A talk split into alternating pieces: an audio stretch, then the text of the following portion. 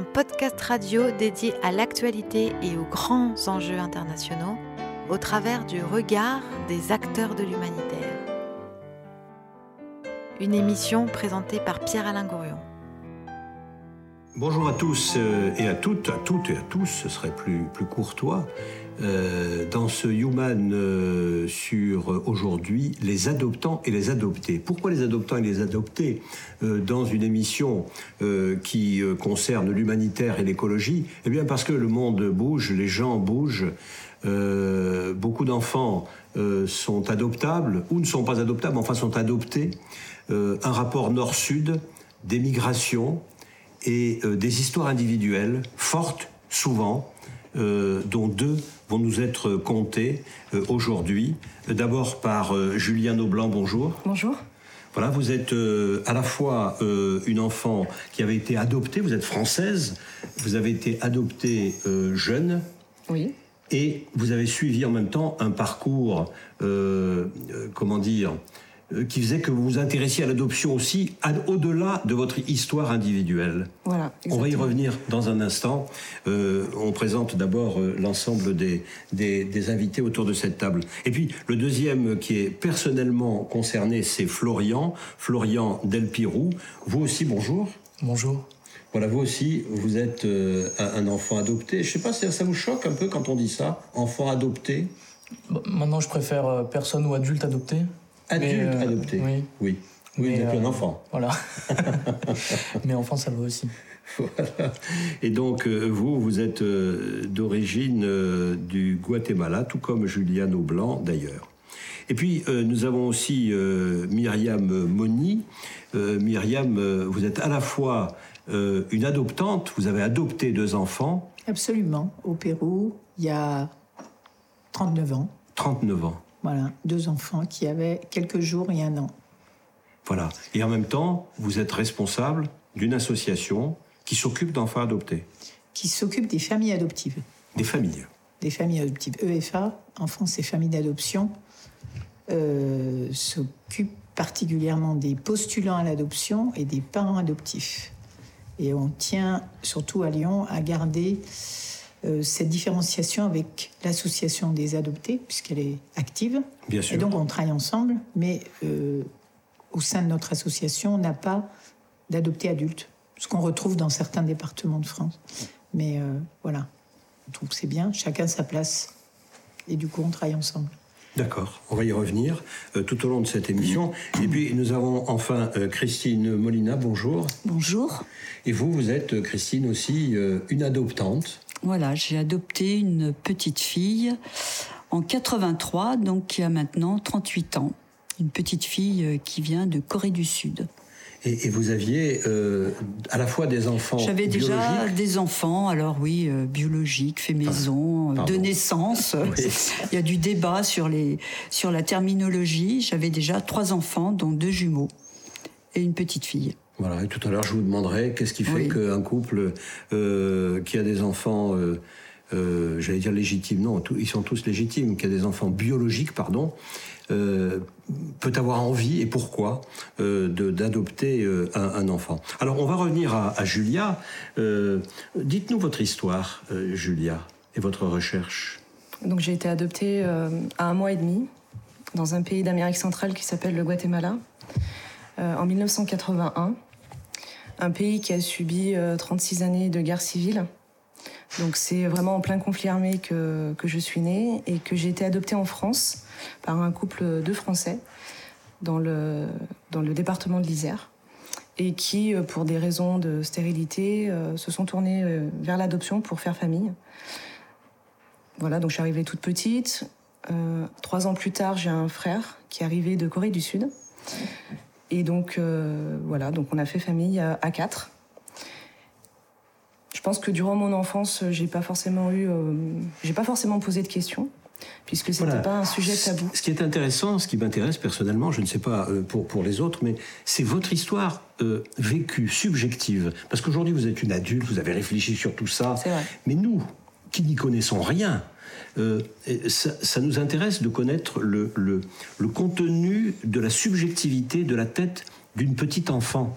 Comment ça se passe? À 8 ans, j'ai posé des questions à, ma maman puisque je voulais savoir ce qu'il y avait écrit dans mon dossier.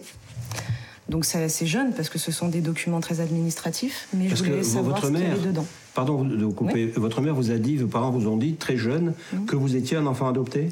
Oui, alors ils, font, ils faisaient partie d'une association de parents adoptifs. Et euh, donc on rencontrait d'autres familles. Et euh, c'est vrai que bah, physiquement c'est euh, c'est évident. Ils sont ils sont blancs. Mon frère est asiatique. Je suis latino-américaine. Donc c'est une évidence on va dire au moins visuelle. Mais ça c'était pas un tabou. Donc est-ce que vous vous souvenez de, de ça? Est-ce que vous vous souvenez je veux dire de, de, de vous regarder dans une glace et de dire merde je reçois je ressemble pas à ma mère est-ce que vous en souvenez de ça? Non, pas consciemment. C'est, je l'ai, en fait, je l'ai toujours su que j'étais adoptée. Oui. Il n'y avait pas, il y a pas eu de révélation du jour en vous disant, écoutez, euh, euh, vous êtes adopté, au fait. Oui. Non, mes parents me disaient, voilà, tu es né dans, tel pays. On regardait sur une sur une carte où est-ce que c'était, parce que bah, finalement, je connaissais pas. Et euh, pour pour regarder un peu tout ça, finalement, un jour, j'ai, je me rappelle vraiment, j'ai dit à ma mère, enfin ma maman plutôt, je lui ai dit, bah, est-ce que je pourrais voir mon dossier? Et donc elle m'a dit bien sûr, on l'a sorti, on l'a regardé. Donc c'était euh, moi ce qui m'intéressait avant tout, c'était de, lire s'il y avait le prénom ou les coordonnées de, ma mère biologique. Euh, et donc c'est là où j'ai pris les premières informations, je les ai enregistrées dans ma tête, alors que c'était un dossier que, qui était disponible quand je voulais, mais euh, par peur un petit peu déranger mes parents, de leur rappeler qu'on parlait voilà que j'étais on est adopté, que mes parents n'ont pas pu avoir d'enfants de façon biologique en tout cas. Bah, finalement, j'ai tout enregistré dans ma tête, tout ce que je pouvais. Je me suis dit, je les ai notés sur un papier. Je me rappelle, je l'avais caché dans ma chambre. Et euh, je me suis dit, bah, le jour où, euh, quand je serai grande, je repartirai. J'économise maintenant, donc j'étais petite quand même. Et euh, j'apprendrai. Oui, oui, Donc j'avais une petite cagnotte comme ça, petit à petit. Et, euh, et, je me suis dit, bah, je repartirai et je chercherai cette femme. Voilà, pour savoir, au-delà de ce qui est écrit, en fait, qu'est-ce qui a fait qu'elle m'a placée à l'adoption pas pour lui dire euh, qu'est-ce que tu as fait, pas pour la juger. Euh, c'était pas du tout ça. C'était vraiment pour, euh, voilà, pour me raconter qu'est-ce qui a, qu'est-ce qui a fait qu'un jour elle m'a placée à l'adoption. Et donc vous l'avez recherché. Voilà, j'ai eu l'opportunité de le. Ah, j'ai plus envie de dire j'ai saisi une opportunité parce que peut-être qu'il y en a eu d'autres, mais en tout cas j'en ai, je l'ai saisi à 24 ans. auprès d'une, d'une Guatémaltèque qui n'était pas, pas adoptée, qui à l'époque avait 40 ans et qui était venue vivre en France euh, avec son mari qui est français. Et euh, faut savoir, j'habite dans un village, donc euh, je rencontrais très très peu de Guatémaltèques. Et donc quand je l'ai rencontrée, cette personne, elle m'a dit mais c'est c'est bizarre, tu parles pas espagnol parce qu'à l'époque je parlais très très mal. Et elle s'est reconnue dans le, enfin, elle a vu les personnes de son pays finalement. Et elle m'a dit mais tu parles pas espagnol. Est-ce que tu veux que je t'apprenne un peu le Guatemala? Je dis bah oui, moi ça faisait 24 ans que j'attendais, j'attendais ça. Et donc, au bout d'un moment, elle m'a dit si tu veux, euh, on peut euh, rechercher ta famille biologique, si tu veux. Je lui ai dit bah oui, bien sûr. Donc, je lui ai donné mes papiers et en six mois, euh, via son papa qui était encore sur place, il a juste passé un coup de fil dans le village d'où venait ma, mère biologique. Et il, il, est tombé sur quelqu'un de ma famille qui lui a dit bah oui, c'est ma sœur, mais qui n'était pas au courant de l'histoire, évidemment j'ai envie de dire. Le frère n'était pas au courant de l'histoire. Oui. Mes oncles qui n'étaient pas au courant de l'histoire et euh, qui lui a dit mais, euh, ma sœur est partie euh, au Mexique depuis très longtemps. Mais dès qu'elle elle appelle, parce qu'elle appelait régulièrement pour prendre des nouvelles de sa famille, je lui dirais qu'il y a une personne qui la recherche et qui est dit être sa fille. Ce qui s'est passé quelques temps plus tard. Et voilà, donc c'est là où il y a autre chose qui, qui a commencé. Une autre peut-être un rapprochement de culture, vraiment. Parce qu'avant, euh, c'était pas un tabou pour moi de dire que j'étais adoptée du Guatemala. Mais euh, je me sentais pas guatémaltèque du tout, en fait. Euh, je me sens ah, profondément française parce que vous aviez été voilà. voilà élevée évidemment dans ce contexte-là, oui. J'avais pas la langue, j'ai pas la culture, j'avais rien du tout. Hormis mes parents qui me montraient de temps en temps des, des reportages plutôt sur le côté folklorique du pays. D'accord. Et on voit effectivement euh, où je me disais, mais ça doit être. Euh, oui, je, suis née en France, guerre civile, une. Euh, voilà, je suis de, je suis d'origine maya, donc qu'est-ce que je serais devenue si j'étais restée là-bas? Peut-être ma famille d'ailleurs n'existe plus. Qu'est-ce, qu'est-ce qui a fait que? Et c'est pour ça aussi que je voulais vraiment avoir le. Qu'est-ce qui s'est passé avant d'être placée à l'adoption Et donc vous avez poursuivi cette quête et vous avez pu rencontrer votre mère biologique? Voilà, donc en fait elle était au Mexique, donc ce qui s'est passé au début, c'était un peu compliqué pour échanger avec elle puisqu'elle n'avait pas le téléphone. le courrier, bon, à l'époque, il n'y avait pas Internet comme aujourd'hui, avec les mails et tout ça, c'était pas aussi simple. Et euh, du coup, euh, j'ai attendu qu'elle euh, qu'elle passe aux États-Unis, puisqu'elle avait une partie de, de ma famille aux États-Unis, pour pouvoir échanger avec elle. Était dans une situation familiale compliquée. Donc pour ne pas arriver et, voilà trop chamboulée, trop voilà la mettre en difficulté elle, potentiellement la mettre en danger même, j'ai attendu. Donc j'ai pris contact avec mes frères et sœurs. Pourquoi? Parce qu'en fait, elle était dans une, euh, voilà, son, son, couple était euh, dans, dans, un schéma, euh, on va dire un peu où le, son, son, son mari, qui n'est pas mon père, était violent. Oui. voilà, donc du coup, c'était pas, c'était pas pratique pour elle. Et puis elle m'a dit, ouais, je pouvais pas dire en fait que, que j'avais un autre enfant. Enfin, elle voulait pas se lancer là-dedans, donc moi j'ai respecté. J'ai attendu, j'ai pris d'abord contact avec mes frères et sœurs, que j'ai appris que j'avais des frères et sœurs parce que je ne le savais pas, c'était pas écrit sur, dans le dossier. Et euh, donc quand elle est euh, arrivée aux États-Unis, c'est là où on a commencé à, échanger.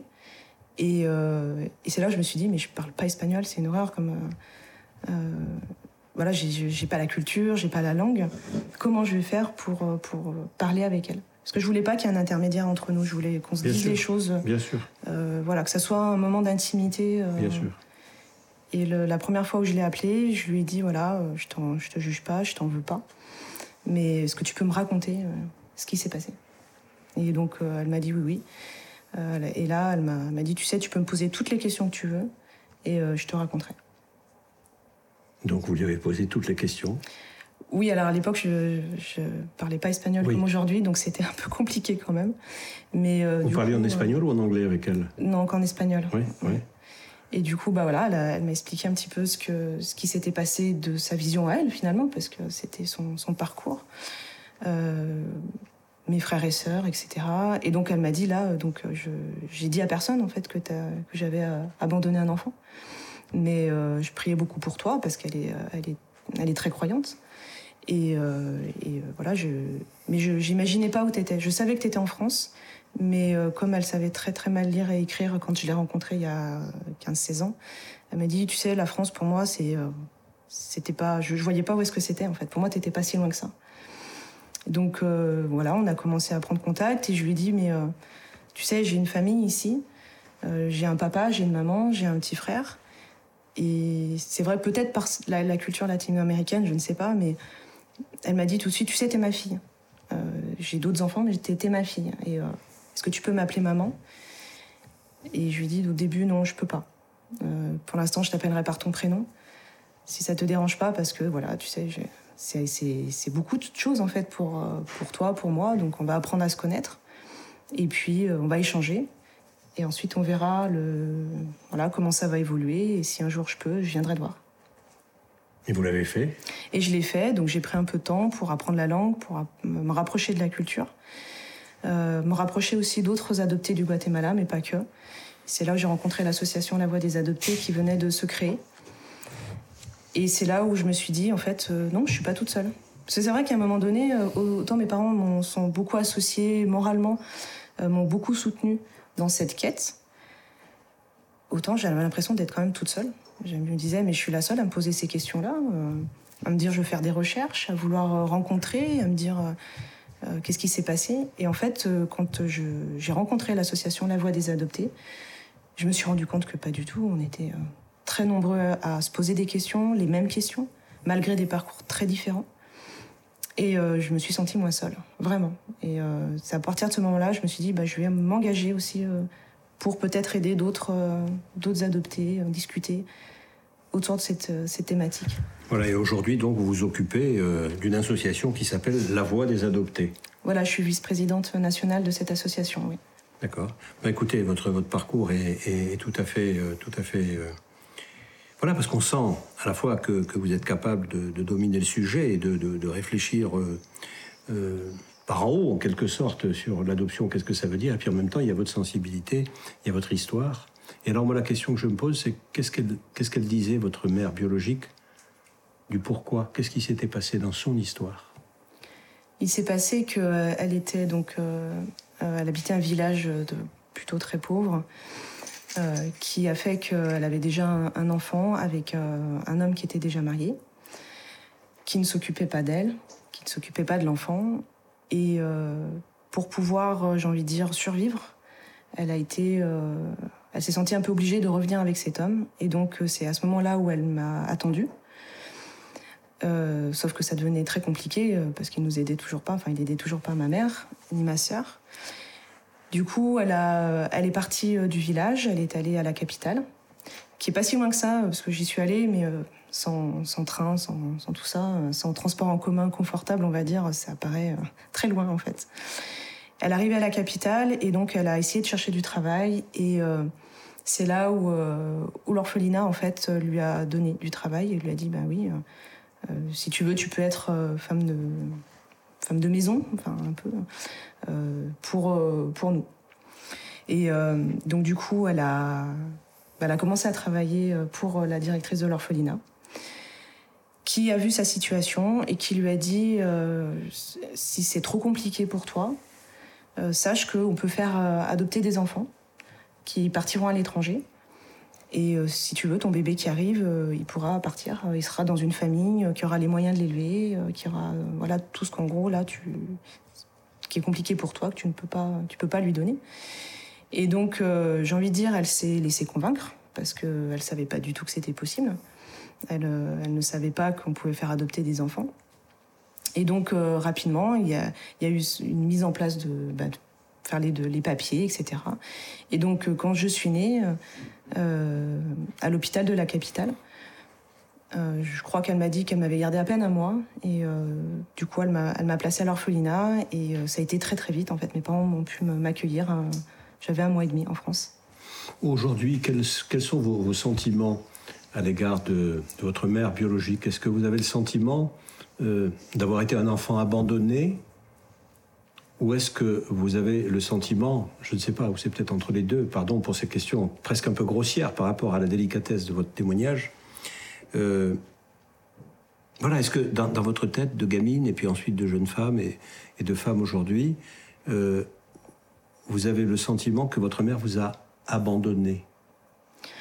Oui, enfin clairement pendant très très longtemps, c'était le mot abandon. Moi j'entendais euh, j'étais adoptée, d'accord, mais d'abord j'étais abandonnée. Ça veut dire qu'il y a une femme que je ne connaissais pas qui a fait le choix euh, de se séparer de moi, vraiment toute petite. Et je pense que euh, quand on arrive un petit peu à, certains âges, comme à peu près vers 8 ans, on conscientise des choses. Et on se dit comment c'est possible? Comment est-ce qu'on arrive dans une situation à être tellement, euh, je sais pas, désespéré pour se séparer de son enfant? Et quand je l'ai retrouvée, oui, je, je, voulais savoir. C'est pour ça, en fait, je voulais savoir pourquoi elle m'avait. parce que je me suis dit, il y a autre chose qui s'est passé. Quel contexte? Et pendant très longtemps, le mot abandon, en fait, n'était pas posé. Nulle part. Euh, dans aucun lieu, on parlait d'abandon. C'était un, petit peu comme un mot euh, tabou, quoi. C'est pas très joli, quoi, dire euh, abandon. Donc on disait, voilà, adopter, place à l'adoption, confier. Sauf que je pense qu'en tant que. voilà, je, voilà, je parle vraiment pour moi, je, me sentais vraiment abandonnée. Et je me disais, il y a des moments, comment est-ce que euh, est-ce que je suis pas aimable? Est-ce que je suis pas quelqu'un de bien? Déjà un mois et demi, comment je pouvais ne pas me faire aimer pour que euh, bah, finalement on place on m'abandonne? Mm. Mais plus tard, euh, on peut réfléchir autrement et c'est ça, je trouve, qui fait avancer les choses. Voilà. Alors écoutez, on peut peut-être écouter une première musique. C'est vous qui nous avez suggéré cette musique.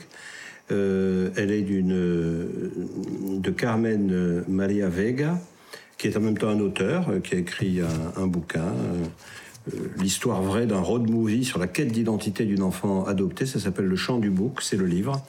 Et cette musique s'appelle Le grand secret. Nous allons voir et vous allez nous dire après quel est ce grand secret. Écoutez.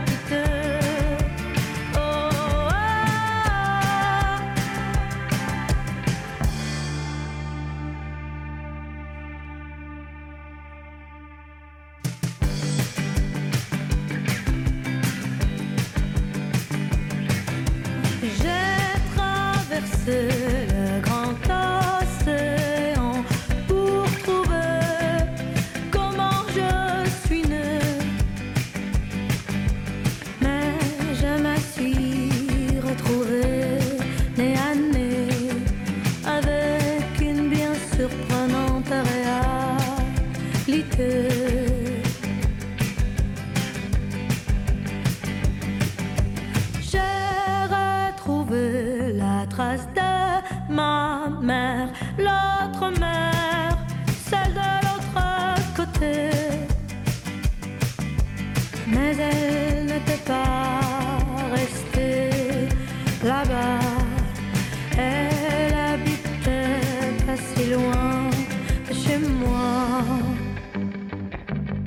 De l'autre côté de la forêt, et ce depuis des années.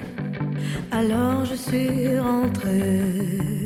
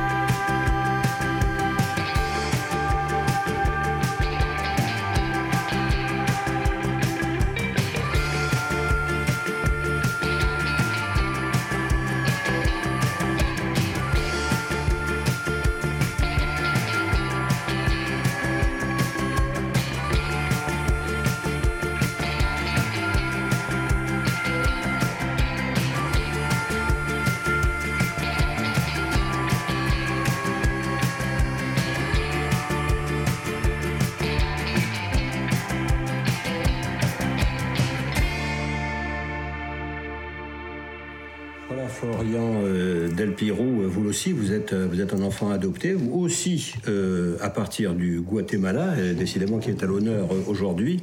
Alors voilà, on a entendu à l'instant Carmen Maria Ve- Vega dans ce, ce titre, Le Grand Secret, où elle dit Je ne connais pas le secret de mon identité.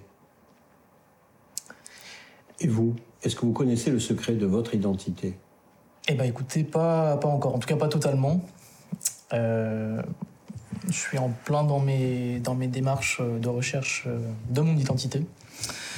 Euh, J'en ai fait une bonne partie parce que je suis retourné au Guatemala, dans mon pays d'origine, pour, en fait pour, pour manger de la, de la culture guatémaltèque. Manger, dormir, faire ça pendant à peu près six mois.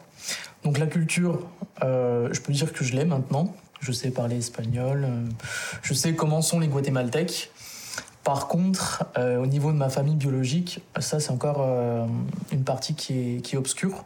Vous avez été adopté jeune, Oui, à trois mois. donc aucun souvenir, bien sûr. euh, Non, non, non, pas, pas de souvenir. Voilà, adopté tout petit par une famille, un couple de Français. À, à Lyon, en fait, dans, en région lyonnaise. Voilà, et tout, en fait, toute mon enfance, j'ai grandi avec cette famille aimante. Euh, deux ans après, il y a mon petit frère qui est arrivé du Guatemala aussi. On n'est pas issus de la même famille, mais on est frères, euh, frères d'adoption. Voilà. Euh, et voilà, en fait, pendant toute, toute l'enfance et toute l'adolescence, on a grandi avec, pas avec cette culture guatémaltèque, mais toujours avec le sentiment qu'on qu'on a été adopté. On ne nous l'a jamais caché. C'est pas un sujet qui est tabou dans la famille. Euh, voilà, on en parlait assez librement et, euh, les questions sont venues euh, petit à petit. Hmm. Voilà, en fait, j'ai effectué deux, voyages au Guatemala parce que avant ces deux voyages, finalement, j'avais aucun, aucun, aucune connexion avec le Guatemala à part, le, papier qui était écrit Vous êtes bien adopté du Guatemala. J'en ai fait un par, comme touriste en fait, pur touriste, euh, pendant un petit circuit de, de 12 jours en, en mode accéléré. Ça, c'était en 2012. Et c'est ce qui a réveillé en fait mes premières questions euh, concernant mon identité. À partir de là, en fait, j'ai commencé à, voilà, à me demander euh, bah, si je venais vraiment du Guatemala, euh, si euh, le fait que je sois plus blanc de peau que les autres faisait euh, pas pencher la balance d'un côté ou d'un autre. Le fait aussi que je ne sache pas parler l'espagnol, est-ce que ça pouvait changer aussi des choses? Voilà, ce genre de questions que ce premier voyage a commencé à, à, me- poser. Suite à ça, bah voilà, j'ai en fait j'ai un peu cheminé tout seul, pas tout seul. Euh, je commençais quand même à, m'intéresser au Guatemala, hein, à regarder pareil des vidéos, euh, écouter peut-être des musiques, mais il n'y avait pas grand-chose d'autre. Et petit à petit, jusqu'à arriver en 2019, euh, je me suis rapproché de l'association La, Voix des Adoptés, que jusqu'alors je ne connaissais pas. J'ai trouvé, en fait, pour tout vous dire, j'ai trouvé cette association avec un, prospectus. Voilà, donc j'ai fait des petites démarches et je me suis renseigné. C'est là que j'ai commencé à côtoyer euh, Julia et, et les, et les membres de l'équipe. Jusqu'à jusqu'en 2019, en fait, où j'ai fait un peu le, comment je pourrais dire, le, grand saut. Euh, c'était quand même un peu réfléchi, hein. mais j'ai quand même sauté dans l'avion et je suis parti, je suis parti six mois au Guatemala pour vivre en fait et reconnecter complètement avec mes, mes, racines culturelles. Combien de temps vous êtes resté? Six mois quasiment. Six mois. Du coup. Presque une gestation. Ouais, exactement. Et bah là-bas, en fait, j'en ai profité pour pas rattraper mon retard parce que c'était pas un retard en soi. Je, je, me suis jamais caché de, ne pas savoir euh, parler l'espagnol ou, de ne pas avoir rencontré d'autres guatémaltèques. Mais euh, le fait d'être dans le pays et vraiment de poser les valises pendant quelques temps, et eh ben je me suis dit autant autant y aller pour de bon quoi, apprendre la langue et euh, et, et apprendre de cette culture qui est qui est quand même assez riche.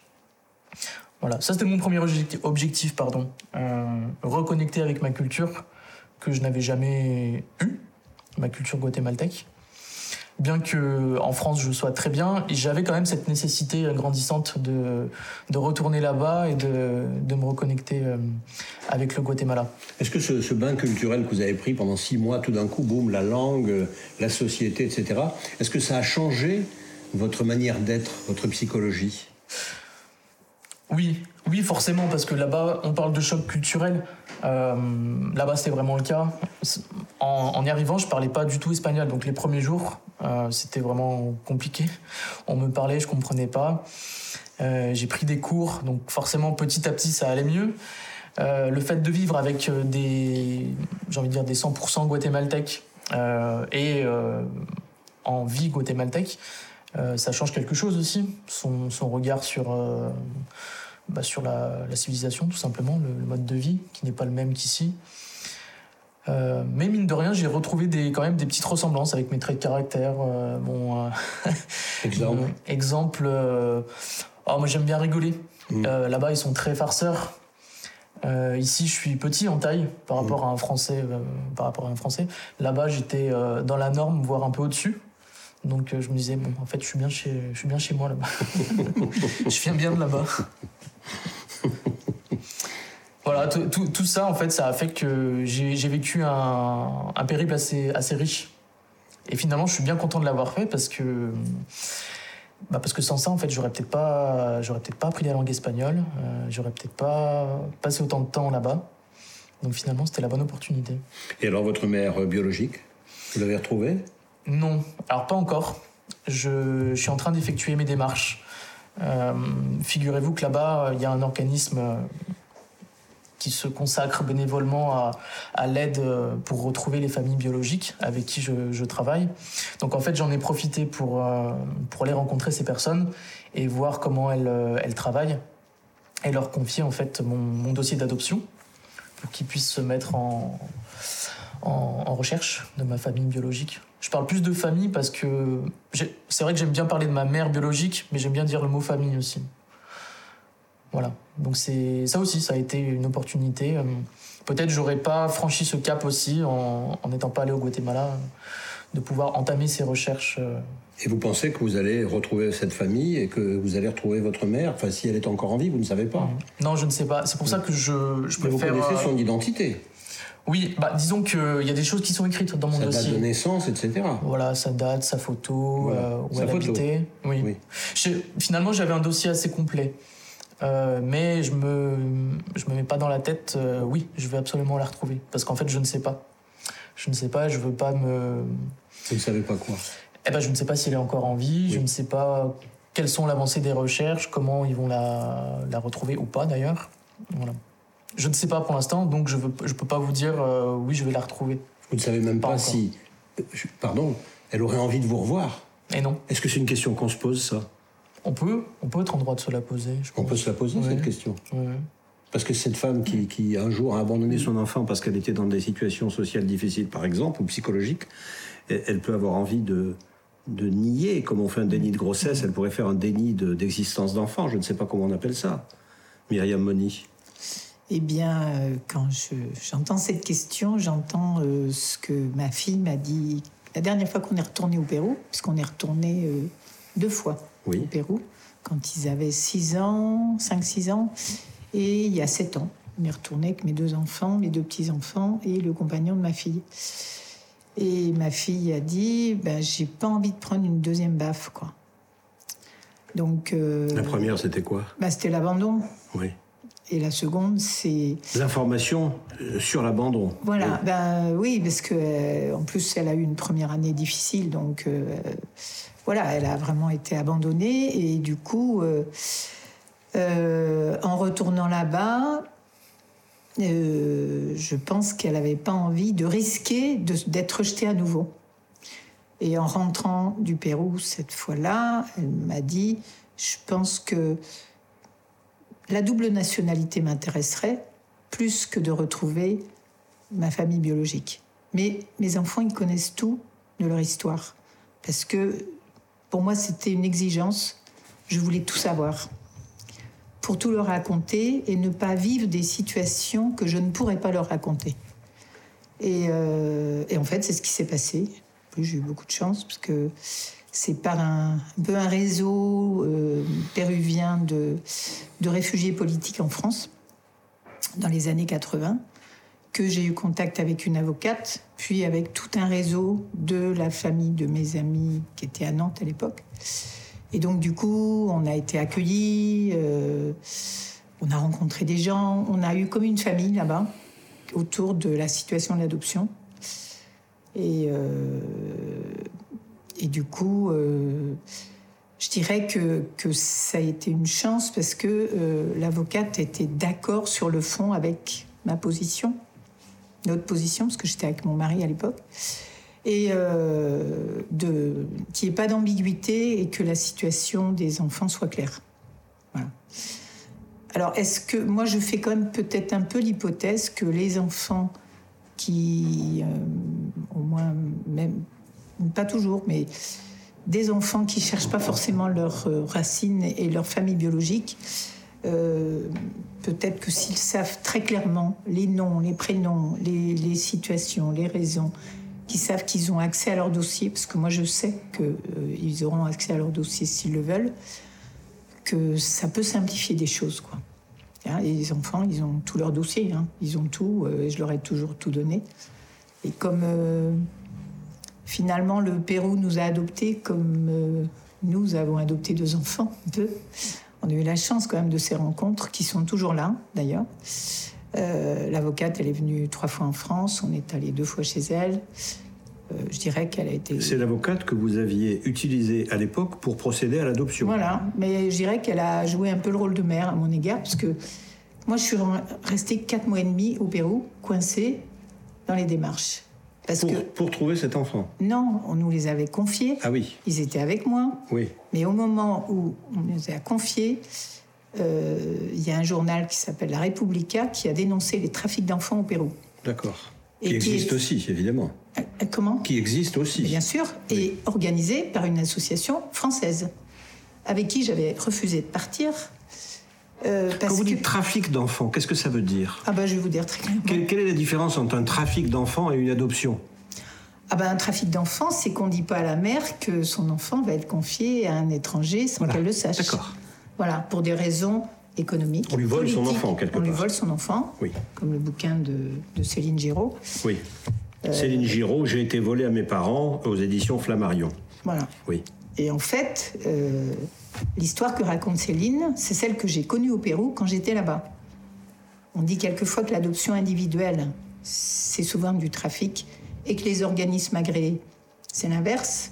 Moi, j'ai vécu l'inverse. Parce que quand j'étais là-bas, je voyais sortir dans les journaux tous les jours euh, le rayon de soleil et l'enfant étranger euh, a organisé un trafic au Pérou. C'était très simple. Il y avait trois personnes de la même famille qui étaient dans les bidonvilles, qui essayaient de repérer les femmes enceintes, comme, comme une association d'aide humanitaire. Je connaissais des gens qui faisaient ça, mais pour de vrai.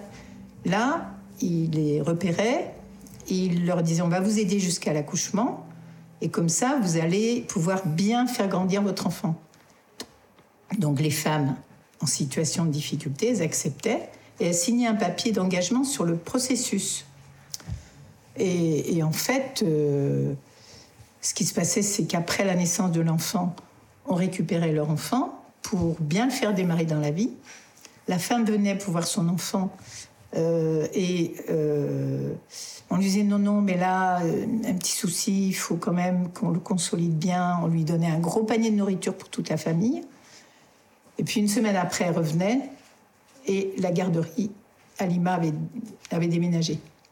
Donc, euh, puis Lima, c'est tellement grand que c'était Donc on l'a trompé. Voilà. On l'a trompé de manière consciente, volontaire, Absolument. organisée, Et euh, c'est organisé par une association française. Je, je le dis clairement, sans ambiguïté. qui s'appelle comment? Le rayon de soleil, l'enfant étranger. Voilà. Ah oui. Et pour moi, vous, je suis allée avec pour vous, Céline. c'est délictuel, ça. Ah ben complètement. Oui, Et je suis allée leur dire avec Céline, oui. il y a quatre ans, Oui. on est allé les rencontrer et je leur ai dit, moi, ce dont j'étais témoin, et Céline, elle a parlé de son histoire et, ce qu'elle a quand même euh, aussi dénoncé, mais ils ont toujours pignon sur rue à Paris et ils continuent à faire des adoptions. C'est quand même un mystère, ça, de mon point de vue. Et je pense que ça fait partie des raisons pour lesquelles. euh, moi, j'ai toujours voulu que mes enfants connaissent leur histoire. Parce que je pense que c'est très important dans la construction identitaire de la personne. Et quand je me suis engagée dans l'adoption il y a sept ans maintenant, à nouveau, parce que j'avais, je m'étais pas mis trop là-dedans dans toute la phase d'éducation de mes enfants, c'était quand même avec un intérêt pour rencontrer les autres acteurs de l'adoption. Donc là, vous, vous parlez de votre activité euh, dans, euh, dans l'association Enfance et Famille d'Adoption. Absolument. Et du coup, comme euh, la métropole de, enfin le Conseil général puis la métropole de Lyon ont fait vivre une, maison d'adoption, on rencontre les différents acteurs de l'adoption, professionnels, bénévoles.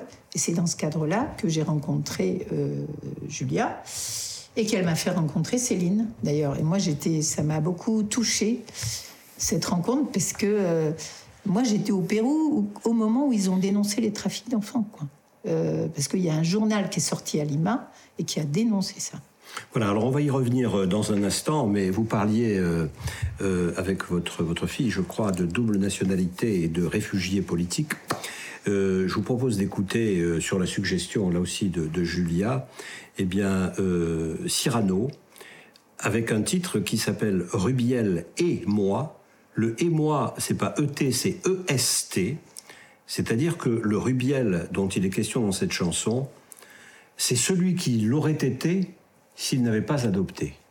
S'il n'avait pas été adopté. Voilà. Écoutez. Mais quel est donc ce visage que je croise tous les matins? Et ce sourire sans âge, à qui est-ce qu'il appartient? Les ruelles de Cocorna sont floutées dans ma mémoire. Les souvenirs qu'on écorna sont encore là. Mais quel est donc ce regard qui s'interroge et qui me pose toutes ces questions sans savoir dans quelle langue cracher la prose. Les faubourgs de Bogota sont figés dans ma mémoire, comme ce jour où on m'éloigna de l'orphelinat. Est-ce qu'ils nous ont aimés? Est-ce qu'ils se sont penchés sur nous? Une nuit passée à nous embrasser. Dites-moi d'où je viens et où je vais. Doucement, serrez-nous, Rubiel et moi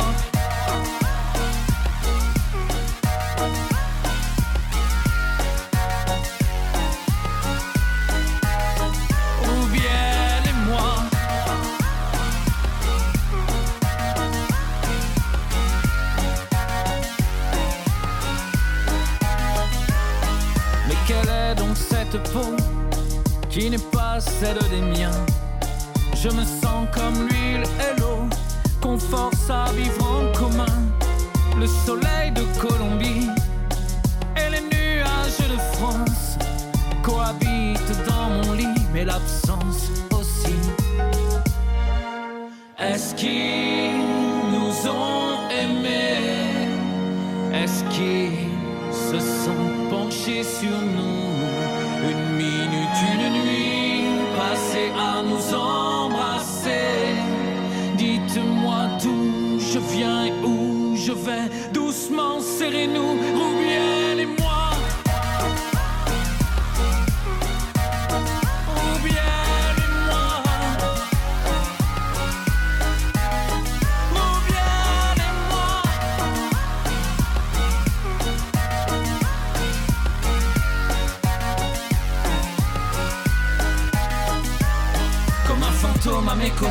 L'enfant que j'étais attend que je le libère.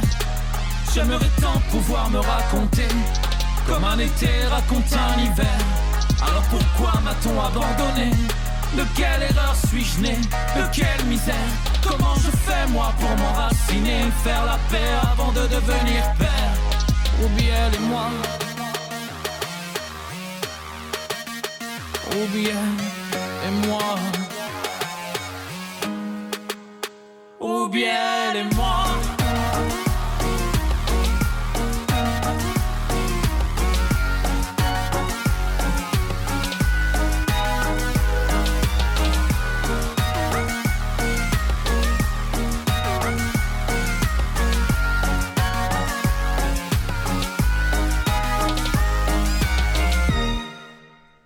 n'est pas parti, on est toujours là avec vous, euh, dans Human, avec euh, nos quatre invités aujourd'hui, Myriam Moni, Julia Noblan, Christine Molina et Florian Delpirou. Alors, euh, Julia, ce, titre que nous venons d'écouter de, de Cyrano, c'est Rubiel et moi, c'est cette dualité. Je suis qui je suis, je suis un enfant adopté, mais je le sais, et je me demande celui que j'aurais été si je n'avais pas été adopté. Oui, je pense que c'est une dualité qu'ont certains, euh, certaines personnes adoptées. C'est-à-dire qu'à un moment donné, on se pose aussi la question de si on n'avait pas été ici avec nos familles, qu'est-ce qu'on aurait été? On aurait été autre chose, c'est sûr, mais d'ailleurs on ne le saura jamais. Mais justement, ce livre, euh, écrit par Vincent Laouze, euh, pose cette, euh, ce parcours en fait en parallèle qu'on a dans nos têtes, mais qu'on n'a pas dans la vraie vie. Parce Voilà. que c'est pour ça qu'on se rapproche de nos cultures de naissance. Est-ce que ça, euh, selon vous, Christine Molina, c'est une, une, comment dire, une, euh, je veux dire, est-ce que quelqu'un qui n'est pas adopté peut aussi se poser des questions sur qu'est-ce que j'aurais été si, au lieu d'être né dans telle famille, j'étais né dans telle autre? Drôle de question. Je pense de la même façon, on peut pas y répondre. Non. On peut pas répondre à que- quelle aurait été notre vie si euh, si on était né dans un autre pays, à une Oui. autre époque, Oui. euh, dans un autre contexte social, politique, économique. euh, on ne peut faire que des hypothèses qui sont voilà, qui, qui restent des hypothèses. Donc je peux pas répondre à votre question. Mais je comprends, oui, Ben oui, voilà. bien sûr, bien sûr. Alors vous, euh, Christine Molina, vous êtes euh, une adoptante, euh, puisque après avoir eu, euh, dans le cadre de votre mariage, trois enfants biologiques, vous avez décidé avec votre mari d'adopter un enfant. Oui. Et alors je me suis demandé, moi, pour quelle raison euh, un couple qui, euh, bah, qui, qui suit la voie, j'allais dire, de la nature et qui a des enfants ensemble peut éprouver un certain un moment euh, le besoin d'adopter un enfant. Est-ce que c'est par générosité à l'égard du monde? Qu'est-ce que c'est? Bah, je pense qu'il y a effectivement cette dimension, mais d'abord, au tout début, il y a un désir d'enfant, Oui, il y a un désir de maternité, oui. Mais que vous aviez déjà assouvi. qu'on avait déjà assouvi grandement, oui, je, je dois le dire. Trois enfants, c'était déjà pas mal. Bah oui. Mais on avait envie d'avoir un autre enfant, d'agrandir notre famille. Euh, et à l'époque, on était marqué euh, par. euh, alors, au, au début, ça n'a pas été forcément un projet d'adoption. Ça a été plutôt l'idée d'accueillir un enfant. Un enfant, par exemple, sous la forme d'un parrainage, un enfant en difficulté. À l'époque, il y avait la guerre du Cambodge. Il y avait beaucoup d'enfants cam- cambodgiens qui arrivaient euh, en France et qui étaient donc en recherche de famille et de parrainage, de famille d'accueil. Mais ces enfants, en fait, ont été euh, recueillis, accueillis par des familles cambodgiennes, euh, par le réseau des familles cambodgiennes, ce qui était d'ailleurs une, excellente chose pour ne pas les couper de, leur, de leurs racines. Et progressivement a maturé ce projet de- de- d'ouvrir notre famille à un enfant qui avait besoin de parents. Euh, et c'est comme ça qu'est né ce projet d'adoption qu'on a donc concrétisé euh, en se rapprochant de l'association Les Amis des Enfants du Monde, qui est d'ailleurs, je crois, la même association par laquelle Julia a été, euh, a été adoptée. Et donc on a, ben, on a suivi la, trajectoire et le parcours un peu, un peu compliqué de, montage d'un dossier euh, d'adoption. Et, alors, dans une famille euh, comme ça qui se développe, qui a déjà trois enfants, un, nouvel enfant arrive, euh, adopté, euh, qui, dans la mesure où cet enfant vient d'Orient, n'a pas non plus la même apparence physique, est-ce que c'est difficile à formuler comme question? Est-ce qu'on agit différemment d'avec ses enfants biologiques? Ben, je, je- enfin, non. on Pardon agit- pour cette on- question. On on n'agit pas différemment, bien que, bien que peut-être au départ, en attendant cet enfant, cette, euh, cette longue, euh, je veux dire, cette longue attente, parce qu'elle est, elle est plus longue qu'une qu'une grossesse finalement. Oui, oui. Donc on l'imagine, cet enfant, et, et on, et, on, et on réfléchit, c'est même pas de la réflexion, c'est qu'on se dit, mais effectivement, est-ce qu'on va l'aimer comme euh, nos enfants biologiques Oui. Est-ce que même au niveau... Ou plus, ou moins, ou différemment. Oui, et est-ce qu'au niveau même sensible Oui. est-ce qu'au niveau euh, presque physique, est-ce qu'on aura le même, euh, le même contact physique avec, un, avec un bébé euh, euh, biologique et un enfant adopté? Et en fait, tous ces, tous ces freins, se sont, enfin, toutes ces questions se sont immédiatement, euh, immédiatement disparues, se sont immédiatement soulevées quand l'enfant est arrivé et qu'on l'a tenu pour la première fois dans nos bras. Alors comme, euh, comme Julia, les Amis des enfants du monde, on ne- on n'est pas parti dans le pays. L'enfant est arrivé, elle avait un an. Elle est arrivée euh, dans les bras d'un steward à l'aéroport d'Orly. Voilà, une petite fille, euh, pas en très très bon état. Il faut dire que cette petite fille, cette petite fille elle a été, je dirais qu'elle a subi un double abandon, puisqu'elle a été abandonnée une première fois par, sa, par ses parents dont on ne connaît absolument rien, et, euh, et par une famille à qui elle avait été confiée en adoption, et qui au dernier moment, compte tenu de son dossier médical qui était assez lourd, c'était une petite fille qui avait euh, un bec de lièvre, euh, une fissure palatine, des- des problèmes physiques relativement importants. Et donc au dernier moment, cette famille qui avait reçu ce dossier a, euh, a dit non, on peut pas, on n'est pas en capacité de pouvoir euh, de pouvoir euh, prendre en charge cette petite fille. Et donc, il y a eu un coup de fil un jour. J'étais rentrée du travail et j'ai eu un coup de fil de l'association me disant voilà, on a ce dossier sur les bras finalement.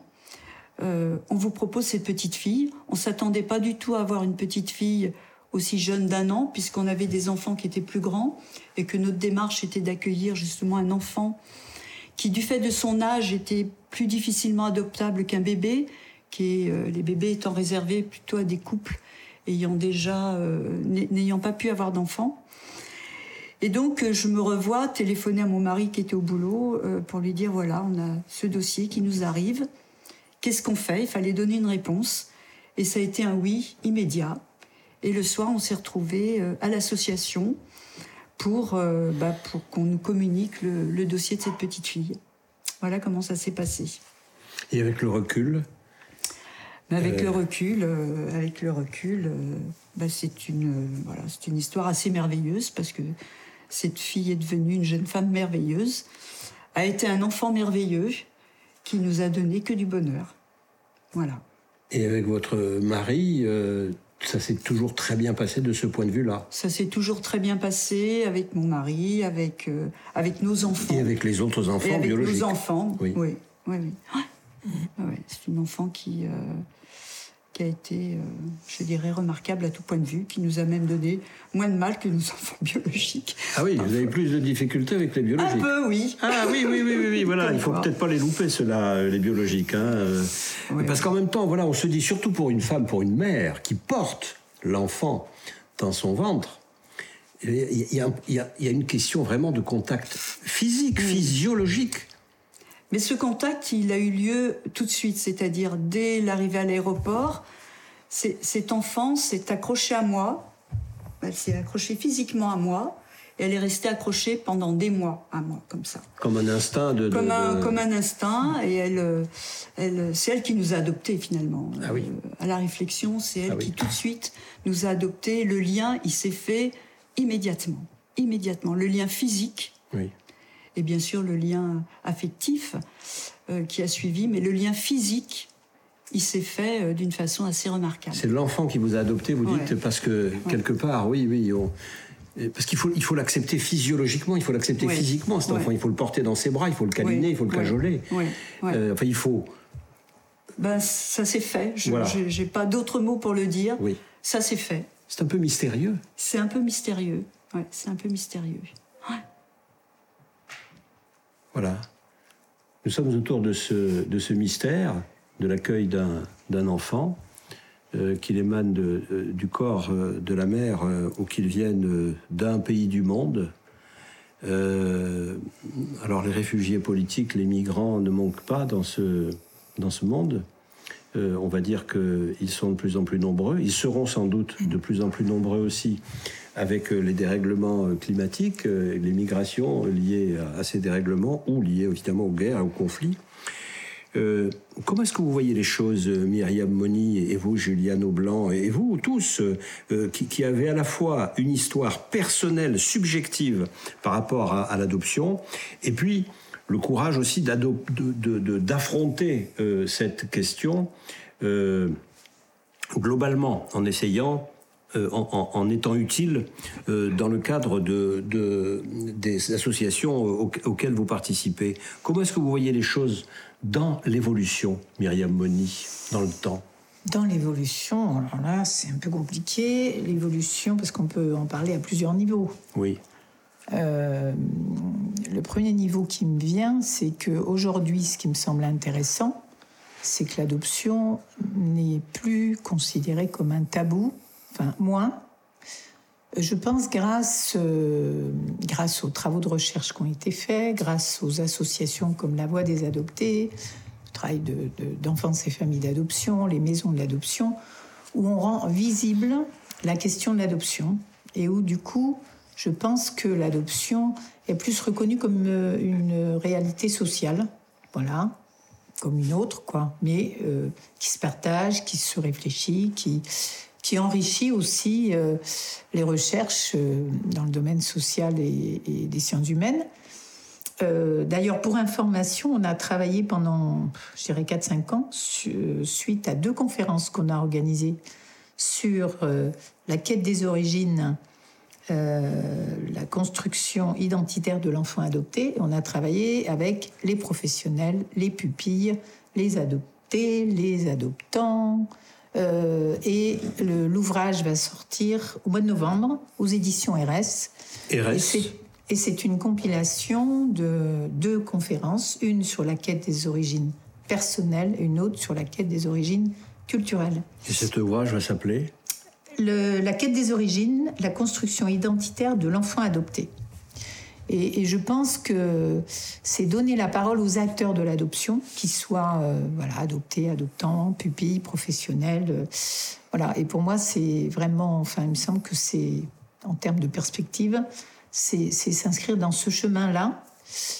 Euh, la réalité de l'adoption aujourd'hui est extrêmement difficile parce que l'adoption internationale, déjà suite à la Convention de la Haye de 93, euh, elle a chuté énormément. Et beaucoup de pays. euh, C'est la Convention internationale de, de la Haye. 93 euh, de la Haye euh, qui, qui a, qui a rendu plus difficile. Ouais. Pourquoi?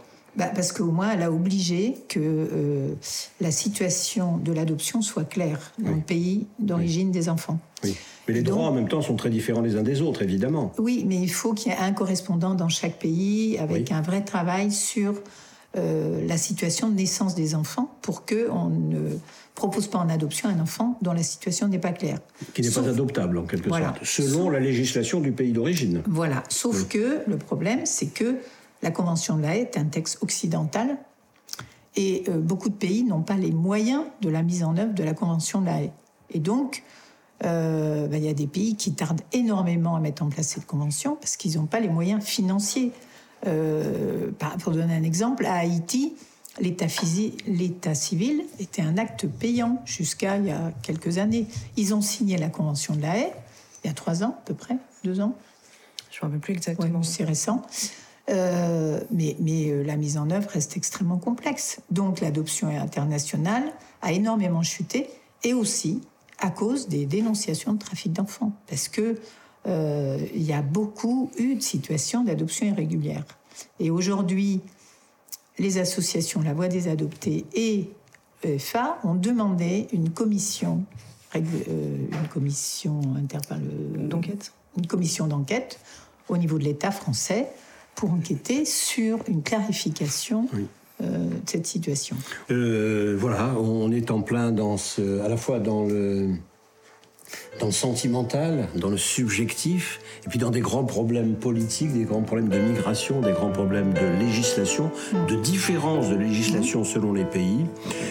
Merci. Human, un podcast radio dédié à l'actualité et aux grands enjeux internationaux au travers du regard des acteurs de l'humanitaire.